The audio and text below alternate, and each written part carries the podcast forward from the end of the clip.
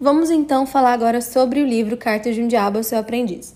Nós vamos ler cada capítulo e vamos comentar a respeito do que, que a gente identificou, é, o que, que a gente pode compartilhar, o que a gente aprendeu no livro. O livro Cartas de um Diabo ao Seu Aprendiz é um livro muito peculiar. É, Lewis utilizou da sua genialidade para escrever um livro de ficção em que houve um malabarismo mental, psicológico, para que ele se colocasse no lugar do diabo. Lewis começou a ensinar e, e, passar e transmitir conceitos, ensinamentos teológicos e principalmente também filosóficos de uma maneira muito sutil. Então, por isso eu acho que é um livro que merece não só a leitura corrente, aquela que a gente vai lendo e vai entendendo, mas também comentários e conversa a respeito disso, discussões, porque tem muita coisa que a gente pode deixar passar batido. É um livro que a gente tem que ler, pode ler, discutir, conversar, ou seja, rende muito trabalho. E esse foi uma das, das razões, essa foi uma das razões pela qual eu escolhi esse livro para ler pela primeira vez com vocês. Então, o livro é o seguinte: são cartas de um diabo líder, um diabo que ele já tem uma posição mais avançada no inferno, alguma coisa assim, para um aprendiz. Ele está ensinando esse aprendiz a como manipular as, a, aquele ser humano, como tentar aquele ser humano. E essas cartas, esses aprendizados são bem interessantes porque reúne não só de uma forma indireta a resposta desse aprendiz, a reação desse ser humano e é uma sátira que se utiliza assim de ironia para nos ensinar e fazer uma como se fosse uma gozação com a nossa cara, entendeu? Como se o diabo tivesse no controle em muitas das coisas que a gente acha que, que não tá tudo bem, isso é normal. Eu acho que isso é um pouco perigoso se você for levar para literalidade. Enquanto eu li esse livro, eu não fico pensando que realmente existe um diabinho aqui do meu lado e que me faz todas essas coisas, que me faz querer todas essas coisas. Eu acredito que tem algumas coisas que são nossas, algumas manias, algumas é, alguns pecados de estimação, alguns hábitos, algumas coisas hereditárias que a gente acaba fazendo que não necessariamente é pecado, mas que influencia. De uma certa forma que, por exemplo, no primeiro capítulo eu vou explicar isso melhor. Por que, que eu acho essa sutileza do Lewis algo tão difícil de ser discutido? Porque no primeiro capítulo, a forma com que o diabo, é, com que vou começar a usar o nome dele, né? A forma com que Vermelindo vai distrair o aprendiz é através de um, de um sinal, através de, uma, de um jornal, entendeu? São coisas que não necessariamente você lembrar que você precisa almoçar ou, ou ver o mundo ao seu redor, a sua rotina, nós vamos falar sobre isso no primeiro capítulo. Não necessariamente isso é pecado, mas isso pode ser uma cadeia de distrações. A gente pode tropeçar nessas pequenas coisas que podem nos levar a tropeçar em coisas maiores.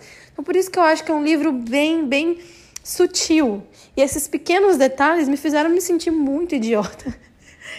Não porque necessariamente eu esteja sendo manipulada por um diabo, literalmente aqui do meu lado, que todo mundo tem um diabo do seu lado para te tentar. Então, assim, vamos evitar cair nessas literalidades, mas eu acho que é importante a gente pensar dessa maneira. Então, até o momento, até agora, eu não quero conversar com vocês sobre batalha espiritual, ou sobre demonologia, ou sobre o que eu acredito não, vamos evitar entrar nesse tipo de discussão e vamos só deixar o ritmo do livro levar a gente para que a gente entenda o que cabe a nós entender ou não, o que, que a gente pode fazer, o que, que a gente pode extrair e o que, que Lewis queria nos passar de uma forma tão divertida. Eu acho isso muito divertido. Dependendo da sua versão, o nome dos personagens pode ser diferente. A minha versão, que eu tô aqui em mãos, que é a original, que é em inglês, é The Screwtape Letters. Screwtape é o Diabo Moore e Wormwood é o aprendiz. Da mesma forma, a versão em português da Thomas Nelson, a mais recente lançada, Mal Danado é o Diabo Líder e Vermelindo é o aprendiz. Mas também Mal Danado pode ser chamado de Fitafuso ou Cupim. Não, Fitafuso ou Morcegão, me perdoem. E vermelindo pode ser chamado de vermelho ou cupim. Então, dependendo, não sei com qual você está usando, se baseando na leitura, mas existem essas, essas diferenças.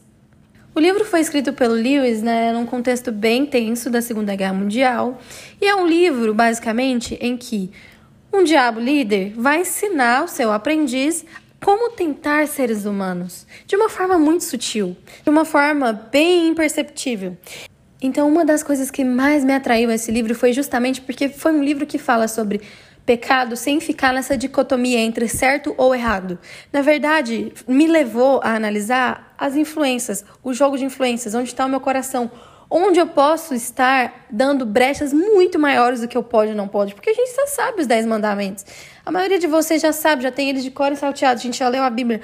Mas no nosso dia a dia? Como seria a aplicação do cotidiano para você não desviar da vontade de Deus? Não estou falando nem somente de pecar contra o Senhor, mas como, o que, de que forma as coisas podem surgir ao seu redor de maneira até aparecer com que existe um diabo atrapalhando tudo, entendeu?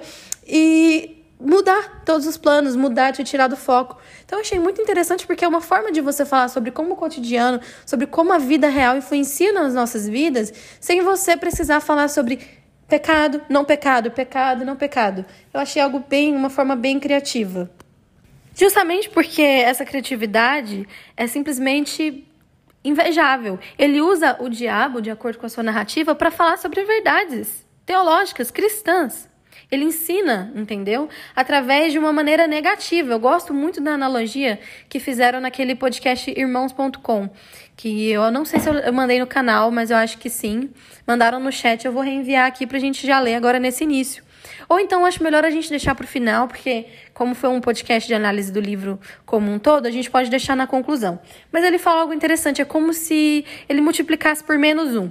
É como se todas as verdades que a gente precisasse acreditar sobre Deus tivessem invertidas ali. Então nós temos o trabalho de inverter novamente.